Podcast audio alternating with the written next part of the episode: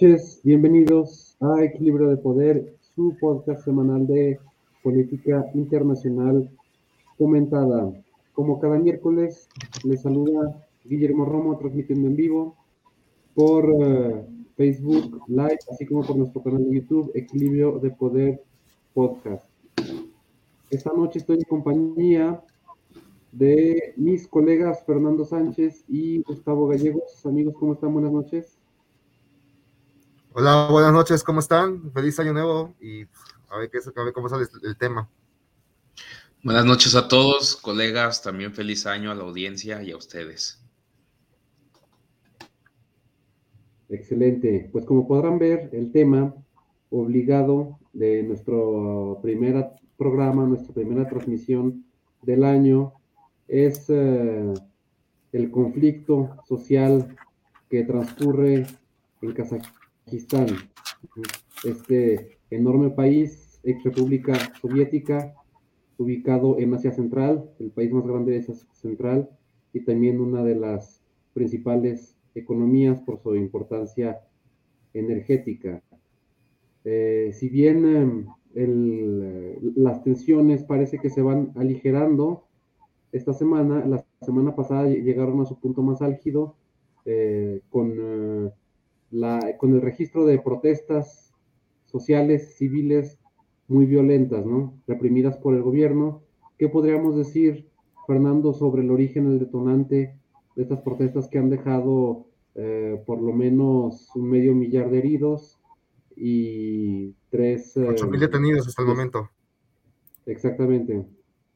A ver, pues hay que entender primero que el conflicto inicia el 2 de enero de, este año, cuando el gobierno casaco eh, decide aumentar, quitarle los subsidios al precio, a, los combustibles, lo que esto, esto deriva a un, estallido social en la, en la región de Mangistau, perdón por la, perdón, perdón por la, pronunciación, que está justamente en el, aquí viene el mapa, en, el mar Caspio, en la península, en la parte inferior, cerca de Turkmenistán, esa región, donde empiezan a salir estas, estas protestas que rápidamente se empiezan a diversificar por, todo el país.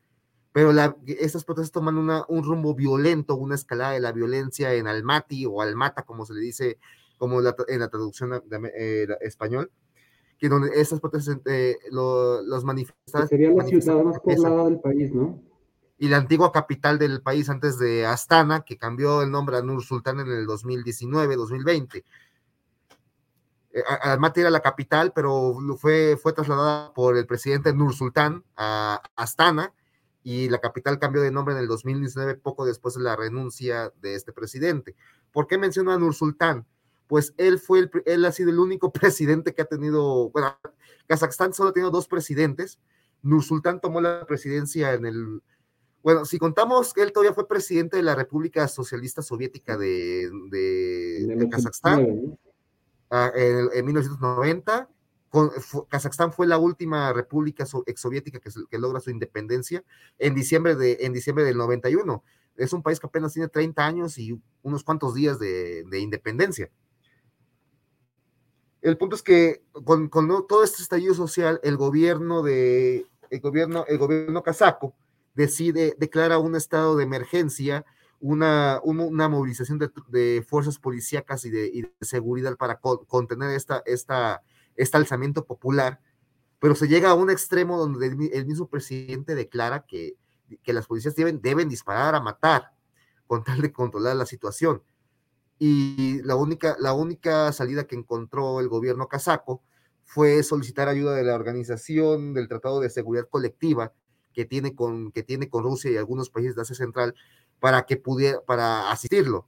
Y esto derivó de la intervención rusa y de algunos otros países de, Asia Central, particularmente de Tayikistán, Kirguistán, tropas bielorrusas, pero la mayor, la mayor, la mayor presencia fue, la, fue rusa, que, que enviaron 3.000 soldados de élite al país para, para salvar al gobierno.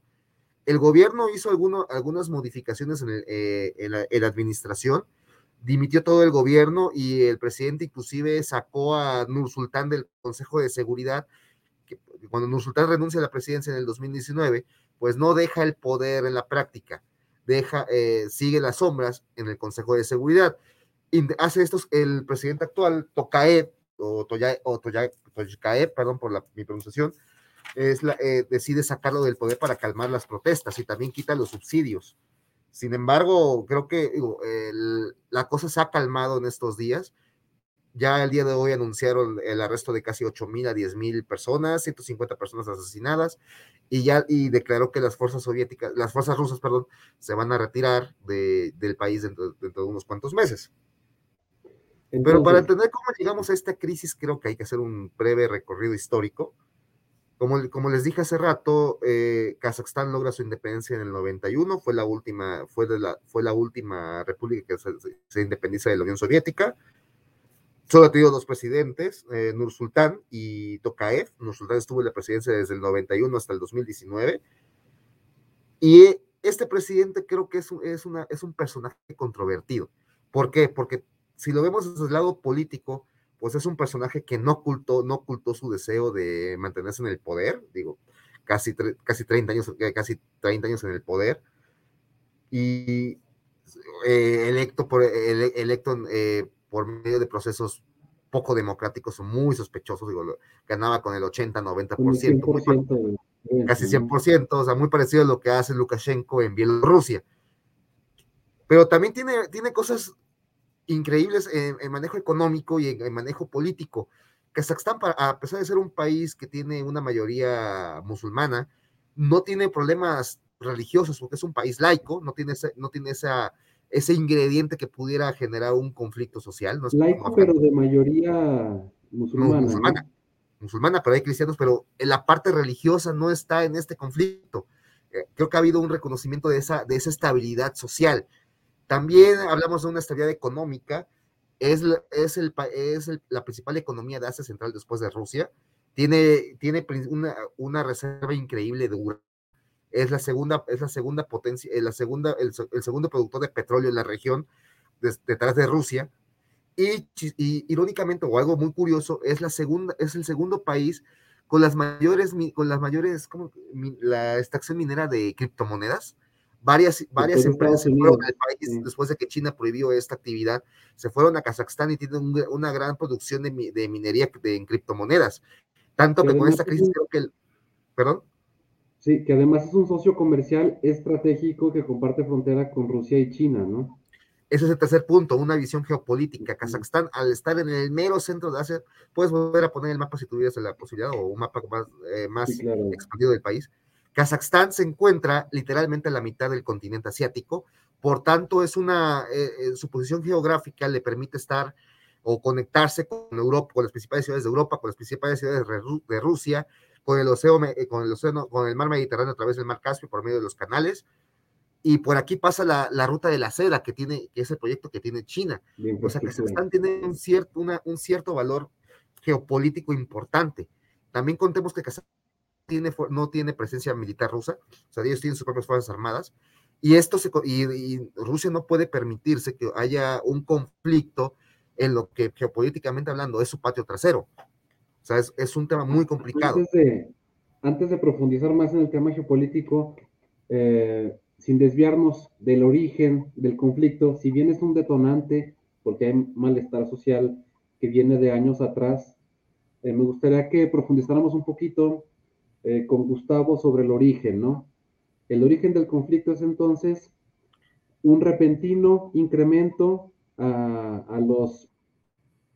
Al gas incrementa el gas y es el que más usan para los vehículos allá en, en, el país. Entonces, eso deriva en estas protestas muy violentas, como menciona ya Fernando, que se tornan muy violentas y llegan a la ciudad más poblada, que pues a lo mejor es el detonante, pero pues eh, el hartazgo que ya existía por la casi, eh, el casi eterno presidente que, que tenían y este reciente uh -huh. cambio de poder y además que el mundo resiente este conflicto porque pues eh, el país Kazajstán está sobre eh, muchas reservas, eh, reservas de, de, petróleo, de gas, de, metal, de, piedras preciosas, de minerales. Uranio. Entonces, el lunes que empieza, bueno, no, no que el lunes inicien, pero como consecuencia el lunes subió 20 centavos de dólar el petróleo a nivel mundial por estas manifestaciones y estas protestas. Entonces, eh, sí resulta, la verdad, preocupante, tanto para Rusia y para China, como ya mencionaban ustedes propiamente. La verdad es que las inversiones que tiene China en el país, eh, pues en la forma, estaba leyendo un analista que decía, y comparto su opinión, China va a dejar que Rusia haga el trabajo sucio de restablecer el orden y China va a cuidar sus intereses económicos.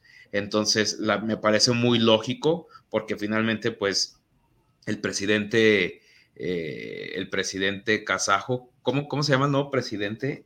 Perdón, tú lo habías mencionado. Perdón. Eh, Tokayev, Tokayev, primer ministro de Nur Sultán y, y también fue ministro de Relaciones Exteriores. Si es que el nombre está un poquito... del Senado cuando Sultán renunció, por tanto, fue, fue, un presidente interino y después se eligió. Eh, es, un hombre muy preparado. no, y eh, además no, no dudó en pedir ayuda a Putin. O sea, no es como que, ay, que haré, no. Inmediatamente le pide ayuda.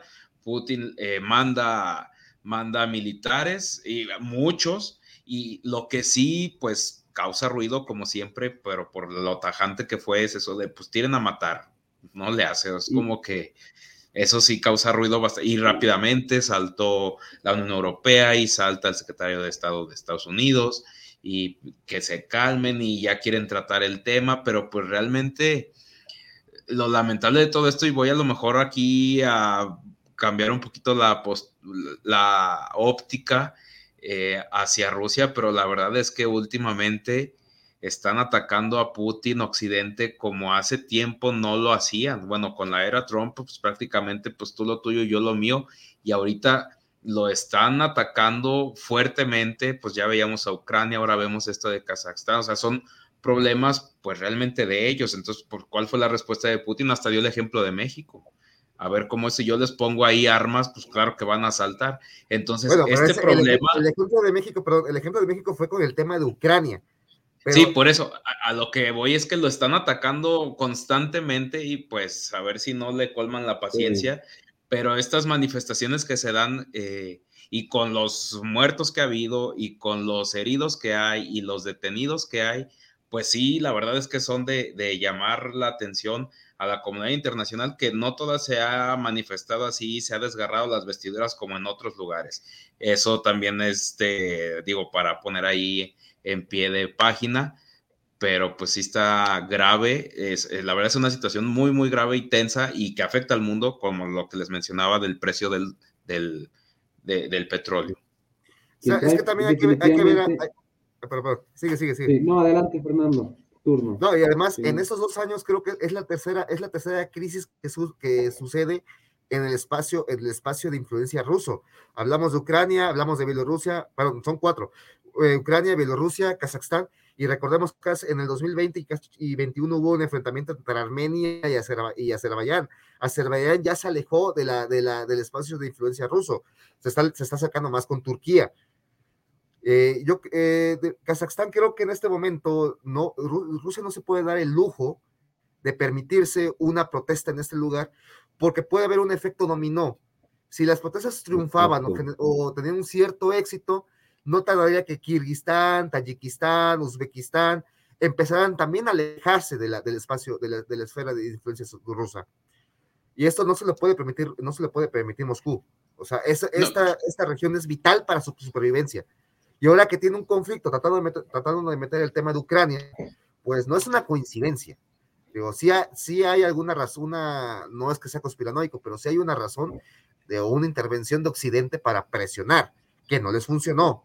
Rusia Incluso hay un par de compañías petroleras americanas que han invertido desde una reforma energética que promovió el gobierno kazajo este, hace cinco o seis años y tenemos a um, Exxon y no recuerdo cuál otra, ¿no? Con inversiones multibillonarias en el país. Entonces, por un lado, tenemos a este país que es un proveedor eh, importante de gas y petróleo hacia Central Rusia y China, pero también intereses ya occidentales concretamente económicos, ¿no? no y además mencionar que, pues no es que Rusia así unilateralmente haya decidido eh, voy a mandar tropas. Es como lo que pasó cuando la invasión a Afganistán, que no es que Estados Unidos invadió, bueno, invadió la OTAN, pero a lo mejor el que mandó más soldados fue Estados Unidos.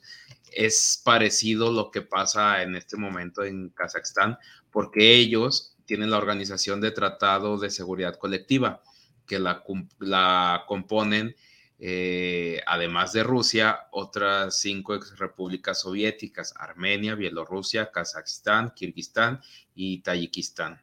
Entonces, a través de, este, de esta organización es que van las tropas rusas, incluso Armenia iba a mandar también eh, militares para restablecer el orden. Mandó 150 Armenia. Ah, mira, y entonces, pero es a través de esta organización, digo, nada más también para, poner el dato sobre, sobre la mesa. Pero también hay que ser, hay que ser realistas. La Organización del Tratado de Seguridad Colectiva, a la larga, en, términos reales, es, es Rusia y uno que otro compañerito. O sea, no, el verdadero. No, claro, claro. O sea, no es como la OTAN, que la OTAN sí está más o menos equilibrado. Aquí es Rusia, punto. De que sí, que los bielorrusos mandaron 500, que los, eh, los los de Kirguistán mandaron 150, es irrelevante. Fueron las tropas rusas que, que recuperaron el control del país. Sí, claro, la mayoría, la mayoría, los que más aportan, pues sí, claro. Por eso, nada más que quería, pues, poner sobre la mesa ese dato que, pues sí, Rusia finalmente, pues, si Rusia manda mil, pues los otros van a mandar uno, ¿no? Nada más es como que, pues bueno, somos todos, nada más por decir, pero sí, en realidad, comparto lo que dices, pues finalmente Rusia es el, es el interesado. Todos los estos paisitos que lo componen a esta organización, pues siempre van a acudir a Rusia. Entonces no es como que, ay, bueno, tú Armenia ayúdame cuando pues realmente cómo los ayudas, ¿no? Entonces están bajo el cobijo ruso y pues Rusia no quiere perder esa influencia a Putin porque pues ya les pasó cuando se deshizo la URSS, de que cada quien jaló para su lado, ahorita pues eh, pues está la zona de influencia, pero como mencionas, Fernando, acertadamente, pues vaya a causar un efecto dominó, ¿no? No es que todo el mundo tampoco esté contento como está, pero pues ahí están de momento. Entonces sí, yo creo peligroso eso que puede causar un efecto dominó, pues ya traen lo de Ucrania, aunque ya vimos que si se determina, si Rusia determina, si Moscú determina, aquí se va a hacer lo que se va a hacer, se hace y aunque patalien los demás, pues como pasó ya cuando se anexó eh, Crimea. Crimea. Crimea, exacto. Entonces, y sí, todo el mundo paró, pegó el grito, pero pues al final no pasó nada. Entonces, pues claro, ¿cómo, cómo van a hacer? ¿Cómo se le van a poner a tu por tú? A alguien que les puede competir realmente. Mira, y justamente qué bueno que tenemos este mapa, porque también aquí influye, al igual que en Ucrania, el tema de los gasoductos. O sea, Kazajstán es, la, una de las principales rutas de, de, los, de los gasoductos y oleoductos hacia Europa, hacia Europa. Y muchos de estos gasoductos también, también cruzan por Crimea hacia Ucrania. Por tanto, este conflicto no es aislado a lo que está pasando en Europa del Este. Y vean la, vean la, vean la distancia que entre Kazajstán y Ucrania. O sea, es Rusia no se puede permitir, en una eventual o posible invasión del, del, país, del país europeo, pues no se puede permitir un segundo frente.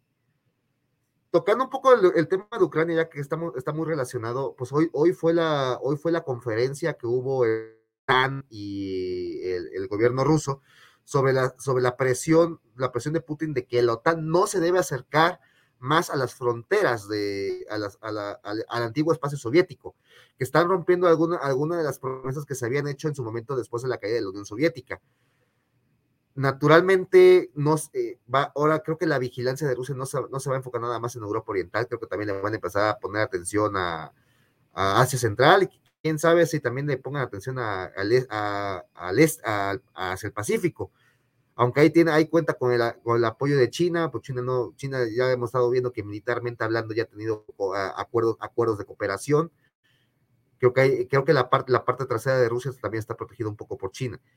Pero ahora vamos a hablar un poco de qué, qué podría pasar en, temas, en, términos geopolíticos. El apoyo de Estados Unidos a los manifestantes, muy poco probable. Las manifestaciones demostraron que no, no tenían cabeza o, liderazgos bien definidos, como fue en el caso de Ucrania con Yulia Timochenko y, aquellos líderes del Euromaidan. No tuvo una cabeza, no tuvo metas definidas. Fueron, sí, fueron, fueron reacciones espontáneas, aunque sí, sí concuerdo de que, sí concuerdo de que ah, fueron armadas. ¿Por quién? No lo sabemos. Pero Estados no se va a aventurar a darles un apoyo más allá de lo, de lo diplomático. Ya tuvieron la experiencia de Afganistán, es muy reciente y aparte están, y aparte es el vecino de Kazajstán. O sea, no se pueden arriesgar a otra, a otro apoyo indirecto. Ya tuvimos también la experiencia de Siria. No, no está funcionando. Biden no está logrando ese consenso internacional. La Unión Europea, la Unión Europea ni siquiera ha mostrado, no se ha mostrado eh, muy unida con el tema de Ucrania, pues mucho menos le van a prestar atención a, a Kazajstán. Pues es que se les fue la líder en Europa. Sí, o sea, ahorita Europa está en un proceso de reconfiguración. Y lo que digo, como digo, si no están reaccionando de forma unida con el tema de, Ucrania y el tema del Nord Stream, no creo que les interese mucho lo que pasa en Kazajstán. Eso es, un, eso es parte de la esfera de influencia de Rusia, ya se sabe, no nos vamos a meter.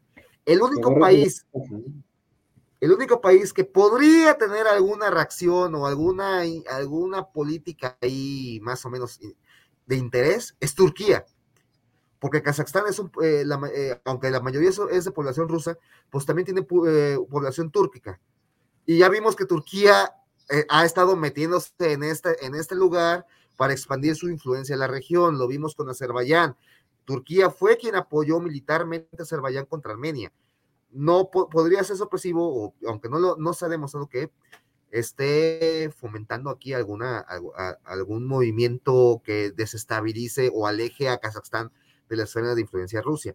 Pero también es poco probable porque pues, eh, Turquía ha tenido una buena relación con el gobierno de Nursultán, pues Nursultán siempre fue un, gobierno de equilibrios. A pesar de todas las críticas que les dije por la parte política, en la parte de, política exterior, pues se ha mostrado, ha, mostrado un equilibrio entre Occidente, entre Rusia y entre China.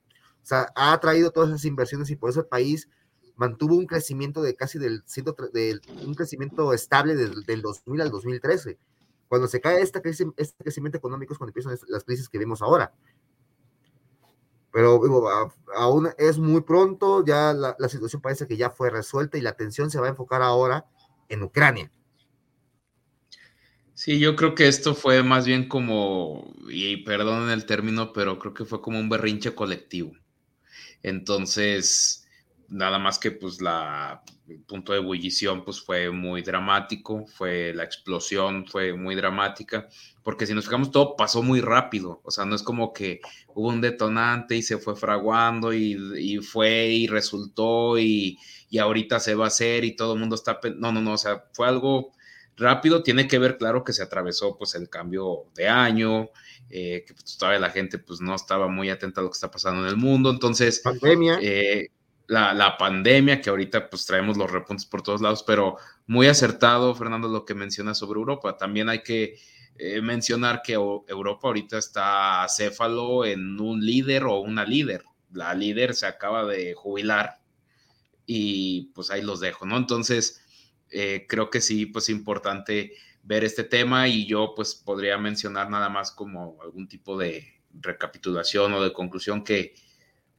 pues la verdad es que Rusia va a poner orden y nadie se va a meter, no va a pasar nada, se van a calmar las aguas porque lo que realmente le interesa a Rusia, pues no va a dejar eso ahí, eso lo puede controlar, pero Ucrania es el que se le está saliendo del carril, es lo que le interesa y porque pues están sobre ese tema, ¿no? Occidente. Entonces, creo que esto pues fue muy rápido, explotó, eh, detonó, pero pues ya está bajando la marea y no va a pasar de eso. yo pienso de esa manera. No, y también Occidente, no creo que se... Ay, perdón, perdón, sigue, sigue, perdón, perdón. Ah, nada más, bueno, ah, a manera de conclusión, creo que el conflicto está llegando, si no es que ya llegó a una mm, resolución, un apaciguamiento rápido, bien administrado, eh, eh, y quisiera nada más destacar la habilidad con la que el gobierno procedió, es decir, obviamente no me refiero eh, a que hubo obviamente represión, eh, hubo eh, represión, muertos, hay miles de detenidos.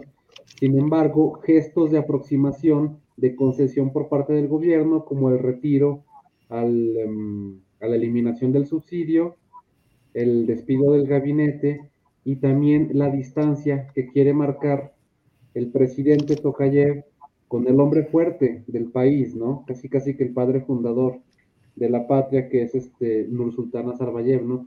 Que fue despedido la semana pasada del Consejo de Seguridad Nacional, exactamente, al menos en las formas, sí.